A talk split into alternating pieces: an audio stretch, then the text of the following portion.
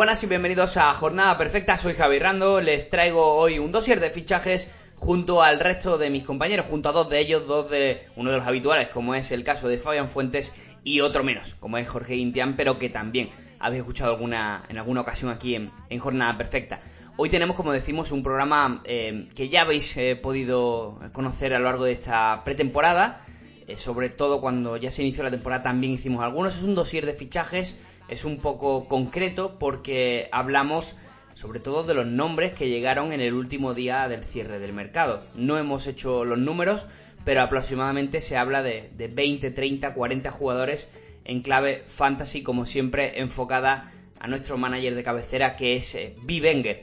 Y bueno, pues eh, hemos hablado un poco sobre, sobre cuál, eh, quiénes son estos jugadores. También para algunos seguramente les sirva para conocer a algunos jugadores que tienen un poco, un poco más despistados y para otros, bueno, pues les ayudará para, para saber si acometer el fichaje cuando aparezca en alguno de vuestros mercados. Hemos intentado, bueno, pues eh, traer algún tipo de dato, también eh, cuál podría ser eh, su rol en el equipo y sobre todo mucha opinión, como en nuestro caso, sobre si lo ficharíamos o mejor lo dejaríamos pasar.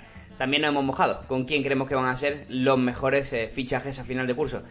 Empezamos ya con ese dossier de fichajes en jornada perfecta. Con el furbo la pena vuela, yeah, yeah.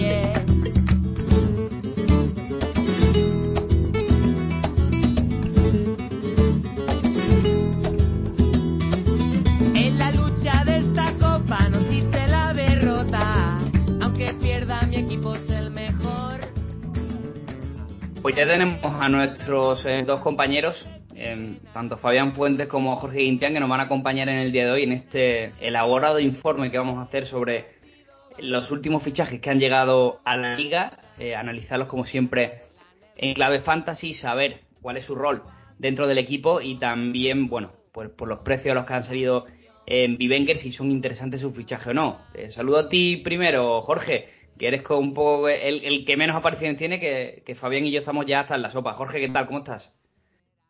Hola, muy buenas a todos. Muchas gracias por la invitación. Oye, encantado de tenerte por aquí. Eh, ese calchomercato, ¿cómo lo, cómo lo cerrasteis? ¿Cómo en Italia se movió, ha estado la cosa tan parada como en España o, ha estado un poquito más animada?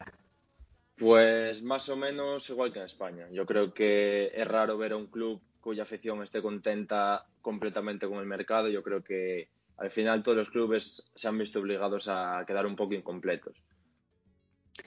Fabián, te hago la misma pregunta y ya te, doy la, bienvenida. Eh, mercado de fichajes creo que un poco, un poco soso, ¿no? El, final, o al menos no era lo que esperábamos, o y a lo mejor esperábamos algún nombre un poco más atractivo que al final tampoco ha llegado. Muy buena muchachada. Sí, eh, bueno, se esperaba, ¿no? Que no iba a haber un... Bueno, la bomba podía haber sido de Depay, Cavani o esa gente, porque luego lo que vinieron tampoco tampoco son grandes fichajes, pero hay alguno que otro bastante interesante. ¿eh? Pues eh, empezamos eh, con el primer equipo que a mí me parece más interesante de analizar, que tenemos en la circunstancia de que el Elche se ha reforzado con hasta, creo que son 13, 14 caras nuevas, y en el último día de mercado llegaron los Rigoni, el ruso, que es el, nuevo portero suplente de Badía, el ruso Martínez, también tenemos a Marcone, centrocampista que viene de, Boca Juniors, y, Guido Carrillo, que es un buen conocido eh, por todos. Fabián, eh, por tu conocimiento en Libertadores, en ligas sudamericanas, ¿a ti qué es lo que te parece más interesante de este equipo? Bueno, eh, te comento, con lo del con lo del ruso me parece que no tiene ningún, ningún tipo de preocupaciones de Rabadía para seguir siendo el titular. a pesar de ser un, un portero con experiencia, tiene unos 30, 31 años, eh, no ha hecho un carrerón tampoco y jugó casi toda su, carrera en, Argentina. Eh, le va a luchar el, puesto, pero poco más. Me parece que Rabadía se va a quedar ahí con ese puesto. Eh, los dos los otros argentinos, del que más me, me, gusta, el que creo que es el mejor fichaje, es Rigoni, que es un delantero argentino que bueno, no es, no es muy, muy joven, pero tampoco llega ni siquiera a los 30 años, eh, con un buen pasar por Europa. Eh, jugó en equipos italianos, cedidos, eh, en la Sampdoria, en Atalanta, viene del Zenit, donde estuvo una, varias temporadas. donde más me, me, gustó fue en el Independiente, ahí estuvo muy, muy bien. Y, y, creo que sin duda el mejor fichaje que, que ha hecho el Elche. Este, le meto ahí esa ficha. Y Marcone, a este jugador, eh, bueno, yo incluso lo tuve en, una liga que, jugaba, en Vivenger, en Argentina. Era fijo mi equipo, fijísimo. Em, volante muy versátil, un volante eh, es defensivo, pero bueno, tiene muy buen manejo de balón, recupera bien, es bastante completo, la verdad, Marcone. Eh, en Lanús fue un espectáculo, luego se fue para México, vuelve a Argentina para jugar en Boca y ahora en Boca en, el último pasaje no estaba teniendo, no estaba, no estaba siendo tenido en cuenta eh, demasiado en la Libertadores. Hay que contar que también eh, los argentinos no están jugando liga en, en, Argentina, solamente juegan la Libertadores y la Sudamericana, por lo tanto eh, es muy fácil que vengan jugadores argentinos ahora para, para Europa. Claro.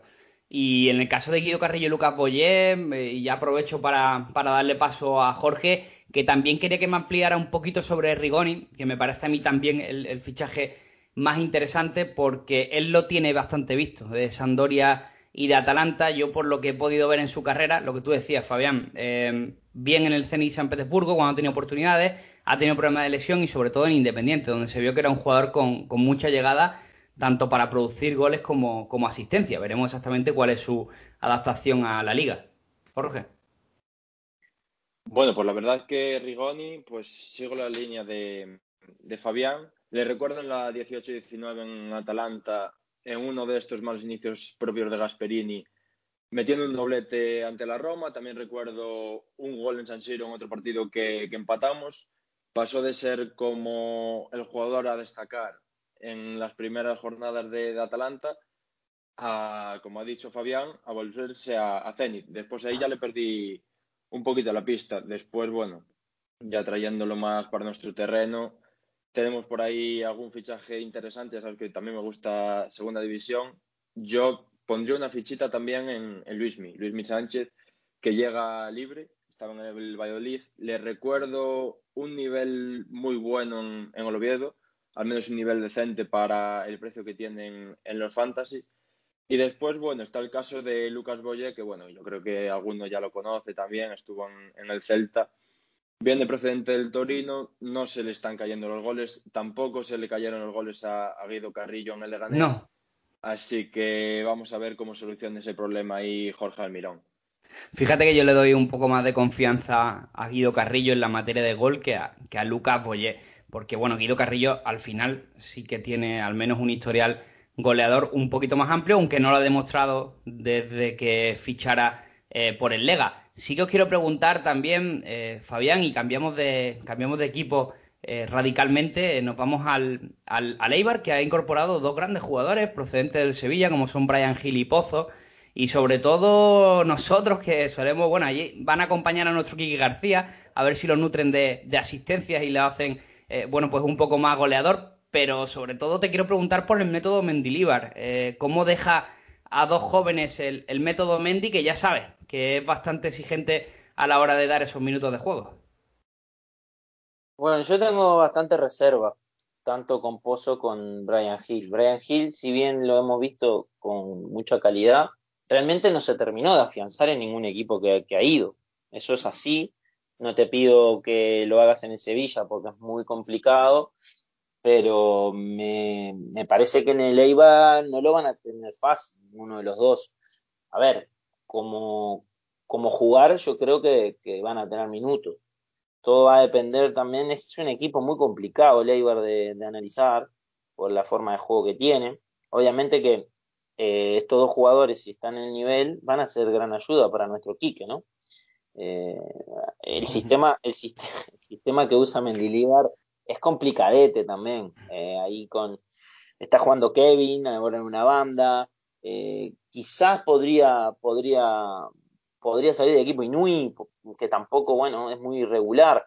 eh, no veo a no veo a Kevin eh, saliendo, así que yo creo que, que, irá por el por el otro lado la, la, competencia de tanto de uno como de otro.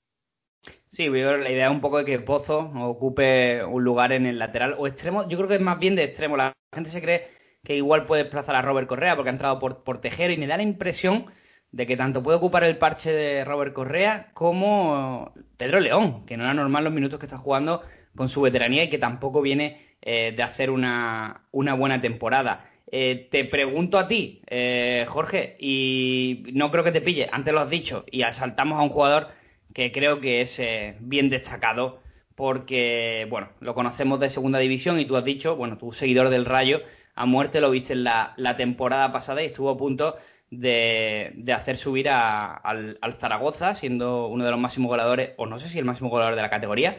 Hablamos de Luis Suárez y ya de paso, bueno, pues si me dejas un parchecito de Nehuen Pérez, pues mira que también me, sirve para, justificar un poco el análisis este del Granada rápido.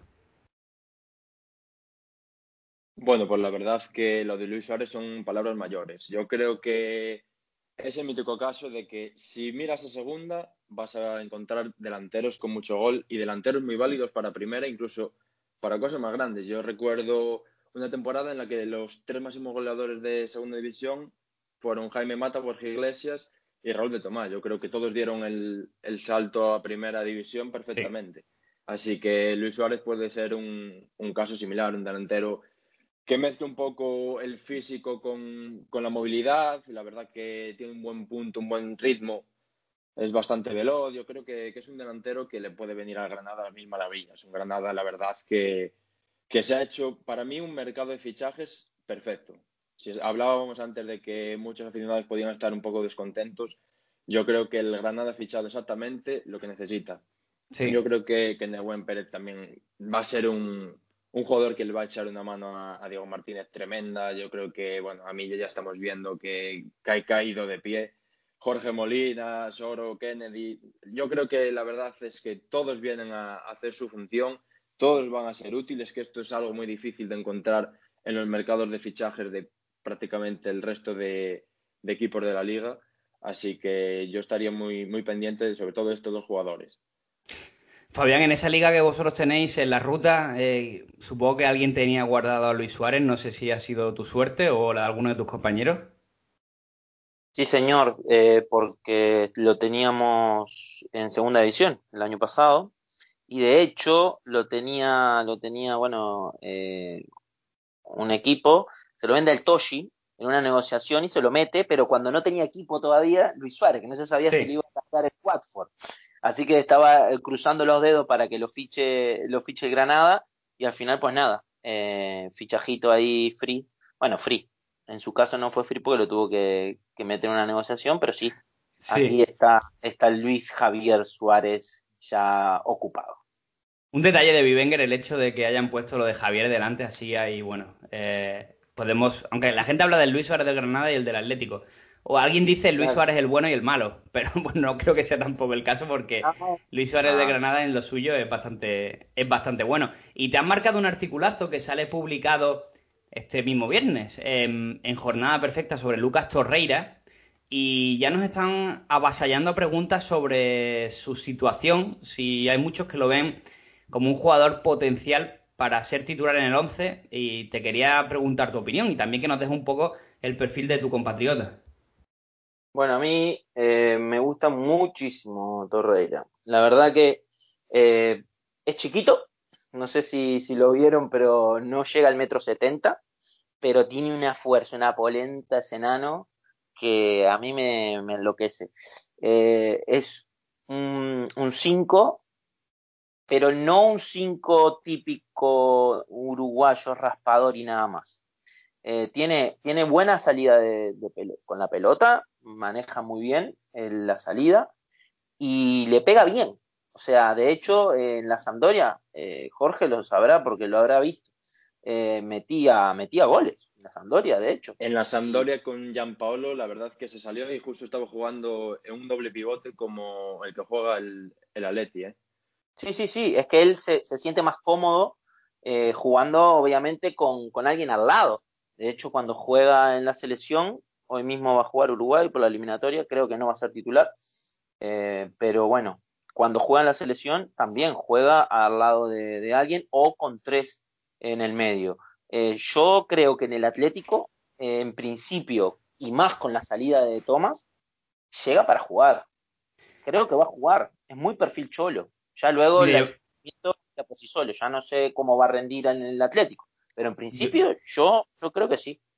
Yo me acuerdo que el Arsenal lo fichó como, como un fichaje de banderillas, un jugador eh, que iba a ser destacado, que luego, por lo que sea, empezó bien, pero no terminó, sobre todo yo creo que la llegada de Mikel Arteta fue cuando quedó un poco despachada su, su suerte, y pero no sería el primer caso de un jugador que no le van bien las cosas en el Arsenal o en algún equipo eh, Premier que sabes tú que son demasiado limitados en algunas eh, predisposiciones. No creo que sea el caso del Arsenal porque Mikel Arteta la verdad que plantea un, fútbol bastante, bastante curioso, pero por lo que sea a lo mejor Torreira, pues mira, no le, no le servía en ese, en ese encaje. Fue por Arteta, ¿eh? fue cuando llega Arteta que él eh, deja de tener protagonismo. El primer, en los primeros tiempos en el Arsenal, él juega, juega y anda bien. Luego ya bajó, bajó su participación. Pues eh, Torreira, eh, jugadora a seguir también, tal y como nos cuentan nuestros compañeros. Y, no sé si, si eh, no creo que le pille porque su conocimiento de fútbol internacional es bastante amplio y entiendo que, le habrá echado que le habrá echado un vistazo estos días. Pero sí que te voy a pedir, Jorge, que te mojes un poco con tanto con Rekic, del que hablan muy bien, el central que viene a ser la alternativa, cuidado, no un jugador que le pueda quitar el puesto, la alternativa tanto a Cundé como Diego Carlos, que creo que son intocables en el 11 de Lopetegui, y también con Idrisi, un jugador que además ha salido a un precio eh, interesantemente alto para mi gusto dentro de lo que es el mercado de, de Vivenger, 4 millones de euros, que no es eh, moco de pavo, y la gente está ya preguntando nerviosa y, no sé si estamos, además te pide que te mojes, si estamos ante un caso Lucas Ocampos, que salió por un valor similar y se marchó, o estamos ante un campo, ante un caso Ronnie López, que salió también por un precio, la gente lo fichó a rabiar y luego pues no, no tuvo su circunstancia, porque es el típico jugador atacante que viene con muy buena pinta. Y no sé exactamente de lo que estamos hablando cuando hablamos de Idrisi. Pues la verdad que yo creo que va a ser más un caso Campos. La verdad es que es raro ver al, al Sevilla apostar fuerte con un jugador. La verdad que le han, han hecho firmar por cinco temporadas. Es un jugador que yo creo que es de esos pocos que tienen el privilegio de que el aficionado se enamora de ellos a simple vista. Yo creo, obviamente hay que respetar el proceso de adaptación y demás, pero yo creo que tiene dos ventajas. Una, que cuadra perfectamente en el conjunto de Nervión y otra, es que su llegada también puede permitir que Ocampos vuelva a la banda derecha con, Jesús Navas y que también recuperemos al mejor Ocampos, que sé que, hay mucha duda entre los managers fantasy, sobre todo por este inicio de temporada. Así que yo creo que de Idris estamos hablando de un fichaje muy distinto al de Karim Rekic, que bueno, la verdad que viene directamente desde el Hertha Berlín. Yo le recuerdo también el Manchester City que fue donde salió, el paso por la One no le recuerdo un nivel muy alto. Ahora sí que se había un poco redimido del rendimiento de la One. Yo creo que, más como has dicho tú, casi impensable que le vaya a quitar el puesto a alguno de los dos animales que tiene el Sevilla atrás, sino más bien un, central que yo creo que ya viene a, hacer un rol más secundario. Eh, ¿Algún eh, apelativo sobre estos jugadores, Fabián, o te lanzo directamente un reto? Hay dos delanteros por los que que han llegado equipos que van a pelear su suerte en esta temporada. Uno es eh, Sandro, que se marcha al Huesca, y el otro es Budimir. Dos delanteros que nos han dejado eh, sensaciones muy diferentes. Uno para bien, otro para, para mal. Primero te, voy, a, terminar lo que dijo, estoy de acuerdo tanto con Reiki como con sí, pero te, pero te voy a tirar un dato, porque como veo que estamos carentes de datos. Eh, Hoy estamos tirando este demasiado de opinión, correcto. Exacto, vamos a mechar unos datos. Idrisi hizo 37 goles y dio 25 asistencias en 98 partidos con la Z Almar. No es poca cosa, ¿eh? O sea que yo ya después de la experiencia de Luke de Jong y de Enes Unal, de los jugadores que vienen de marcar goles de Holanda, tengo un pues de sospecha. Es extremo no es lo mismo que un delantero. Si un extremo hace 37 goles y da 25 asistencias en 98 partidos, por lo menos hay que verlo, porque me parece que puede funcionar. Y el Sevilla ficha muy bien. Sí, señor, ese gran manager que yo no sé, supongo que ganará su Bivenger con la gorra que se llama Monchi, eh, que es el, prototipo de lo que todos queremos ser cada vez que empezamos una temporada. Y te hacía esa pregunta, ese reto, esa eh, opinión, ese, te, te, en verdad te la estoy dejando votando para que rajes lo que quieras. Te hablo sobre Budimir eh, y sobre Sandro. Bueno, Sandro a la basura, ya te lo digo. O sea, directamente no hay confianza ninguna. No, no, no, cero confianza. No, no, ya está. ¿Cuántas temporadas le voy a dar a Sandro? No, no. Sandro, eh, seguro que después me...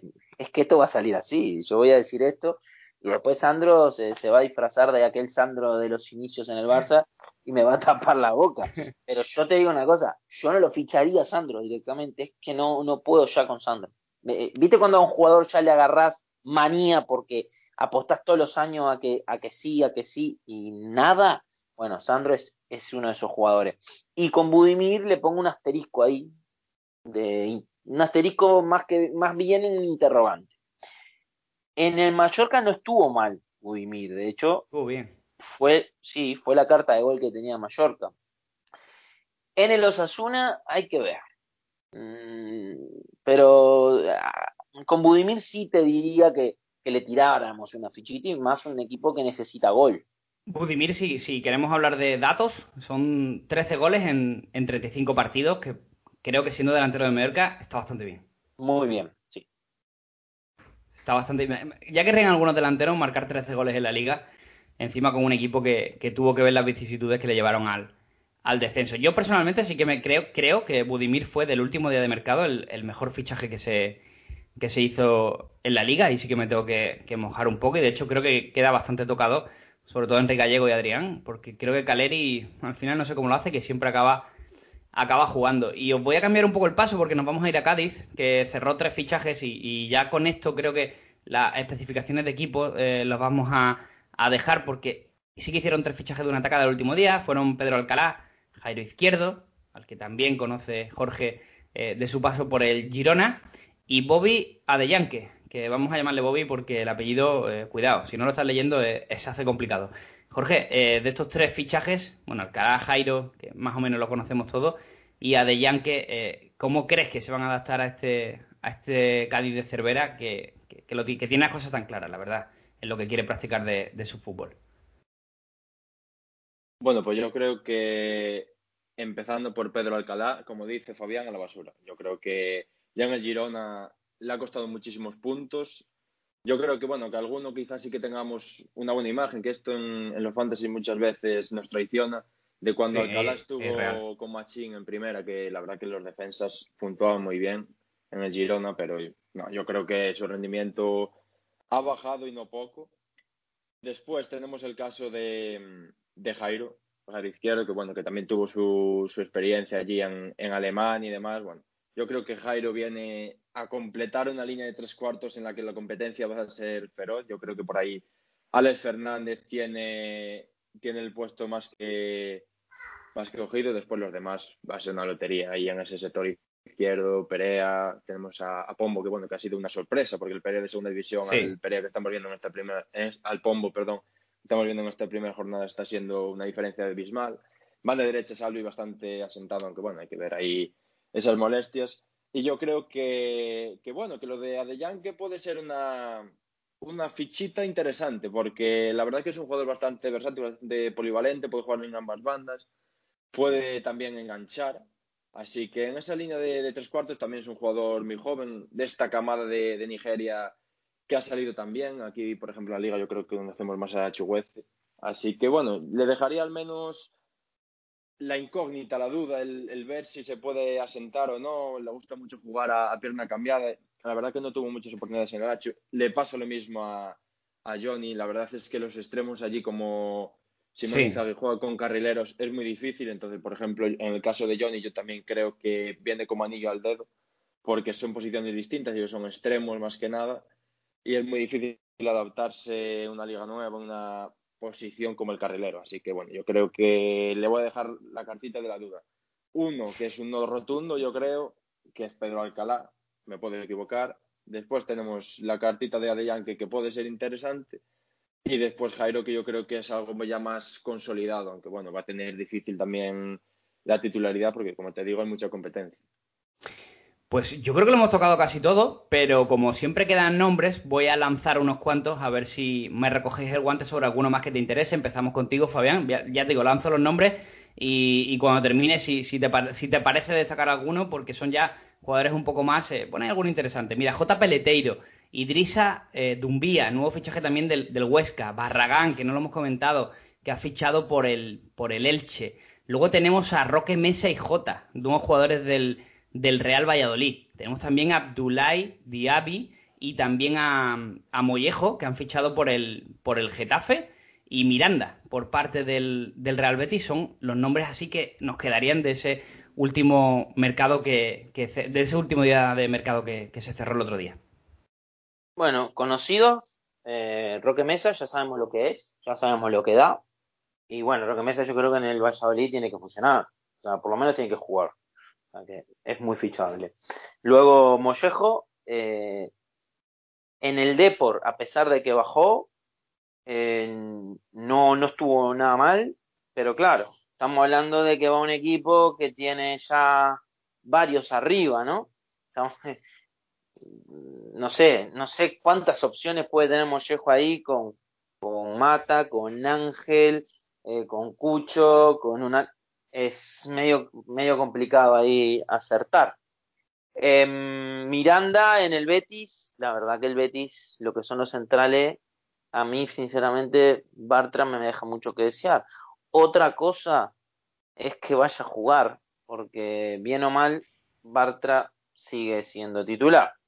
Así que también no. Bueno, mira, Miranda en teoría llega más para el lateral zurdo, donde se peleará con, con Alex Moreno, esa petición de Pellegrini que han estado buscando un lateral, yo creo que de mayores prestaciones, por eso llega Miranda el último día del mercado y al final, bueno, pues se han quedado, se han quedado con un perfil de Miranda, que el otro día decía alguien en el live. Eh, a Miranda, no sé por qué.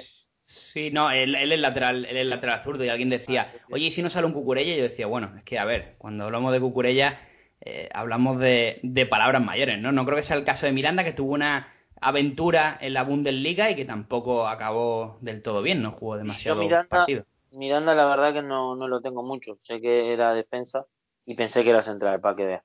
Luego, J. Peleteiro, un extremo que, bueno, ya lo conocemos, ya tuvo pasaje por, por otro equipo de la liga, estuvo en el Celta, estuvo en el Eibar. Eh, lleva ahí en Inglaterra algunos años, no venía teniendo mucho, mucha participación tampoco.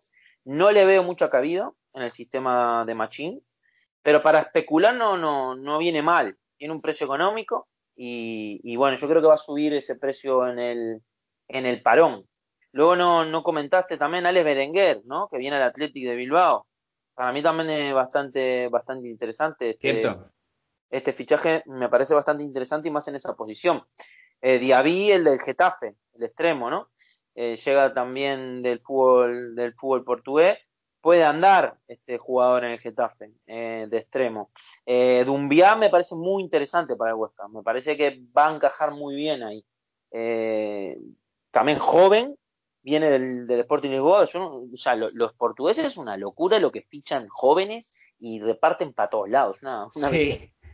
En este sentido, uno de los jugadores que más ha sonado y por el que ya había alguno dándonos cera, yo, de verdad, eh, es eh, Tavares, eh, jugador que ha fichado para el carril derecho el Pablo Machín, que necesitaba jugadores, y se trata de un, de un lateral que puede jugar de carrilero, un jugador muy joven y que de hecho ha estado nominado para el Golden Boy, una de esas grandes promesas que venía de la cantera portuguesa, probablemente bajo el abanico de Jorge Méndez seguramente, que siempre infla bien a los jugadores y no hay más, que ver la selección portuguesa que vimos que vimos el otro día, donde había casos eh, ciertamente alarmantes, pero lo, cierto es que, bueno, es un jugador que, dada la competencia, que va a ser Martín Aguirre, Gaviria, diré su apellido, eh, con el que no confía mucho, y también Chimo Navarro, que sabemos que puede ser una opción en un central en un momento dado, si quiere volver a su sistema de 5, pues bueno, como poco para especular, más o menos no, nos puede servir.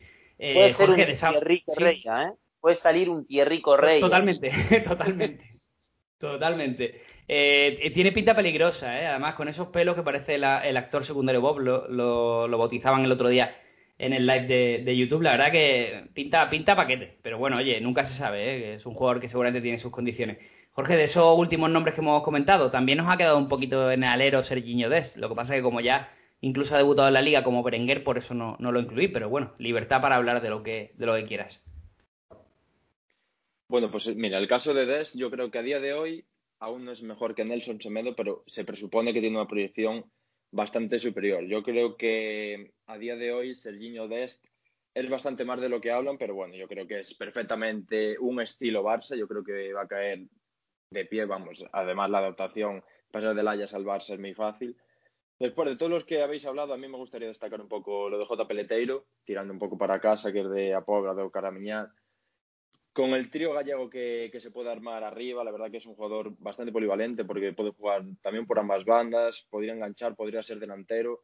Yo creo que teniendo a José y teniendo a Lucas Pérez, José lo ya se ha de hecho en, elogios hacia J. Peleterio. Yo creo que puede ser un nombre interesante. Después, los dos que mencionáis de, del Benfica, tanto Tavares como J, yo creo que, bueno, como todos los jóvenes, hay que cogerlos un poco con puntillas, suelen empezar muy fuerte en muchos casos y después se deshinchan. Es el caso de, de Jota, el extremo izquierdo de 21 años que acaba de fichar. Bueno, lo trae cedido el Valladolid, tuvo pocas oportunidades allí en, en Lisboa, pero la verdad que es un hombre muy interesante que en su momento se llegó a hablar más de, de Jota o igual casi tanto de Jota como de, de Joao Félix.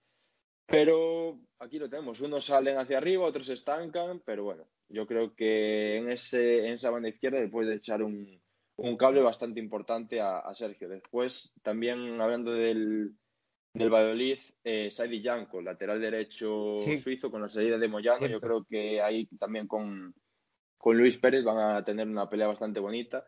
Tiene 24 años, pero ha recorrido medio mundo. Ha sido incluso internacional, pero bueno, yo creo que puede ser un hombre interesante porque perfectamente le podría ganar la, la partida y hacerse con el lateral derecho del, del Valladolid. Bueno, pues eh, así como consejo final, no sé si estáis de acuerdo y os, lanzaron una última pregunta, pero consejo final, pues creo que hemos hablado de, no sé si habremos tocado 40, 50 nombres fácilmente. Hemos dejado, creo, claro y patente quiénes son los jugadores que nos gustan, por los cuales pagaríamos algo más de precio. Jugadores eh, de los que se nos, ha llevado, se nos ha llenado la boca, como el caso de, de Luis Suárez, nuevo fichaje de Granada. Otros en los cuales confiamos y tenemos alguna apuesta o interés eh, interesante, como el caso de, Rigoni, nuevo fichaje de, Leche, y luego otros, el caso de Tavares o, incluso Yanko, que lo comentaba ahora mismo Jorge, que nos dejan un poco más de dudas, pero nos pueden parecer interesantes. Por eso, jugadores siempre ficharlos por poco más de valor de mercado, intentar aprovechar un poco ese factor especulativo para si en cualquier momento vemos que no son del agrado del técnico o no van a gozar los minutos que, que nos gustaría para el fantasy, pues poder venderlo sin que nuestro bolsillo eh, sufra nada. Eh, te pregunto, Fabián, empezamos contigo y acabamos con, Jorge. ¿Quién crees tú que va a ser el mejor fichaje de todos los llegados en el mercado estival que va a haber eh, en la liga? Y ya aquí abro, abro el abanico a todo. ¿eh? ¿Quién para ti es el mejor fichaje de los nuevos que han cambiado de club o que han llegado a la liga? Bueno, yo espero que sea Torreira, la verdad. Eso es lo que yo espero. Eh, Luego, es que es complicado porque tampoco, tampoco hay, hay grandes. Yo ya te digo, juego una hay otro compatriota tuya ahí que, que, es bueno también, ¿eh? En el Atlético. Bueno, pero no, pero a Suárez no lo contamos, ¿no? Ha cambiado de equipo. Ah, bueno, pero si es así, hay un montón. Podemos hablar de parejo, podemos hablar de mucho. Digo, yo qué sé. Sí, Suárez obviamente está en las quinielas, pero de los últimos que vinieron, ya te digo, yo le dejo una fichita a Rigoni, me parece interesante. Y a Budimir en el Osasuna también. Le, le, veo ahí una, una posibilidad buena de, de, mercado. Y bueno, eh, hablaste de Dest también. Eh, para, lateral, para lateral derecho del Barça me parece que es una mejora eh, tremenda porque Sergio Roberto, mm, te guste o no te guste, mm, no cuaja ahí de lateral derecho. Me parece que eh, Sergio Roberto está, está más cómodo y, tiene más rendimiento un poco más adelantado, no tiene marca y, y Des le puede, le puede dar al Barça. Que no se queje tanto el Barça que con el equipo que tiene tampoco necesita que venga Maradona. Totalmente. Eh, Jorge, por tu parte, ¿quién crees que ha sido el mejor fichaje de este eh, low cost mercado de verano eh, y ahí ya te puedes explayar como si quieres decir varios nombres o, hacer como un poco como Fabián, ¿no? Los que son seguros y luego un par de, un par de apuestas, lo que te apetezca. Pues en la misma línea, yo creo que es muy difícil elegir, obviamente va a estar ahí los dos, Luis Suárez, eh, creo que también va a estar Milla, que ya estamos viendo que está completamente integrado en Granada, Abriéndonos un poco, mismo caso de Parejo, completamente integrado, vamos, sabemos que va a dar buen, buen rendimiento, buenas puntuaciones. De los llegados al final, me quedo también con quizás con Torreira, Budimir, sobre todo Idrisi, incluso. Más incluso que Berenguer, que yo creo que, el, que no es un jugador tan técnico como para ser el extremo izquierdo que tanto necesitaba el, el Atleti, pero bueno, yo creo que antes o después tenían que, que meterle un impulso. Yo creo que el impulso final va a ser cambiar de entrenador. Y bueno, la verdad que no me quedo, no me quedo con eso, no me quedo con un nombre en particular. Creo que hay muchos nombres interesantes. Ya estamos hablando de, de Sergino Dest, hemos hablado de, de, los más pequeños. Creo que el Huesca ha hecho un mercado muy inteligente, sí. Ontiveros, Mafeo, Sioba. Borja. Que yo creo, exactamente, yo creo que Sioba sobre todo y Mafeo van a dar un rendimiento brutal. Y bueno, después otros equipos que le han costado mucho más, el Elche que, que se ha movido tanto pero que como dice, como dice Fabián, yo creo que todo va a estar ahí en, en dos, tres nombres, a pesar de todo. Yo me quedo también con, con Rigoni. Así que, en resumidas cuentas, yo creo que ha sido un mercado más para los amantes de, la LED. Un mercado de poder tirar fichitas a, jugadores, a nombres interesantes que han llegado baratos, que pueden hacerlo bien en equipos pequeños, más que el mercado de los grandes, donde yo creo que, ha salido Luis Suárez de este y poquito más. Fíjate, buena, buen apunte que hacía y yo creo que hay gente que todavía no se ha dado cuenta que con el, el mercado de Vivenger está a un precio infinitamente superior al del año pasado. O sea, no ha habido esa clásica bajada más luego subida. De hecho, lo comprobamos con, con lo que está pasando en este mercado de especulación. O sea, normalmente eh, en los mercados especulativos eh, suele subir mucho el valor desde el viernes que empieza la jornada hasta, si me apura, sábado aproximadamente eh, que, que, comienza hasta, hasta, ese mismo sábado que no hay liga, ¿no? Y luego ya el, sobre el domingo y el lunes se empieza a vender y el, mercado empieza a bajar la semana en la que se afronta la nueva jornada después de ese parón de selecciones. Pues fíjate que la tendencia ha cambiado y, de hecho estamos viendo como, como el mismo jueves ha, ha, ha, sufrido una variación en el mercado a la baja de 4 millones de euros. Hay muchos usuarios que todavía no se han dado cuenta que este año no te pueden montar un equipito, o sea, en ligas competitivas no te pueden montar eh, un equipo de, de, buenos nombres porque hoy en día, en el mercado tal y como está, eh, los jugadores valen muchísimo más valor de lo que va, valían el año pasado. Así que dejamos esto como reflexión final. Va a haber que apostar por jugadores de económicos, de un millón, dos millones, eh, que puedan ir subiendo valor poco a poco porque lo hagan bien. Y mira, eso es una valoración que, la dejo ahí porque la estaba reflexionando el otro día y, y, lo veo mucho, lo veo mucho porque se critica mucho el LEF que no se puede fichar, pero pasa creo que en todas las ligas. Este año el fútbol ha cambiado y el fantasy pues obviamente está pagando también sus su circunstancias. Eh, chicos, muchísimas gracias Fabián, nos vemos, oye, el, el, jueves que viene en el podcast de la sí, previa señor. estrenamos equipo sí, ¿eh? Eh, técnico. Bueno, bueno, bueno, bueno, bu buen anuncio para nuestros oyentes que, que, vinieron castigados este último tiempo, pero van a tener su merecido ahí. Sí, a ver qué tal. Le, te, de hecho, te he comprado ya ese soporte que, que, pedías, que demandabas para que para tener claro. el micro alto, cerca de la boca. Claro, claro. Y, y nada, para poder que... escribir, para poder escribir la fichita y tal, y no tener que. Muy bien, Javi. Haciendo, haciendo los deberes como, como debe Cuidando ser. a mis estrellas como puedo, Fabián. Claro, eh, está bien pues se han adelantado si no, los Reyes Magos. Yo tengo cláusula de rescisión, si no viene de otros lados y... Ah, tú eres como Messi, tiene el, tiene el contrato ese de que todos los años decida y hombre, yo espero que no me salga como Bartomeu un día que, que me diga, oye, que, que, me piro y aquí no hay ni pasta ni nada. Eh, Jorge, te mando, te mando un abrazo. Eh, igual, también muchas gracias por el atraco que te hemos hecho para participar en este podcast, pero necesitábamos tu punto de vista sobre algunos jugadores. Nada, ya sabes que, que, es un placer, así que me lo he pasado muy bien, buen rato hablando un poco de todo. Yo creo que hemos tocado todos los temas y espero estar de vuelta pronto. Pues un abrazo chicos, buena semana. Nos vemos. Chao. Adiós.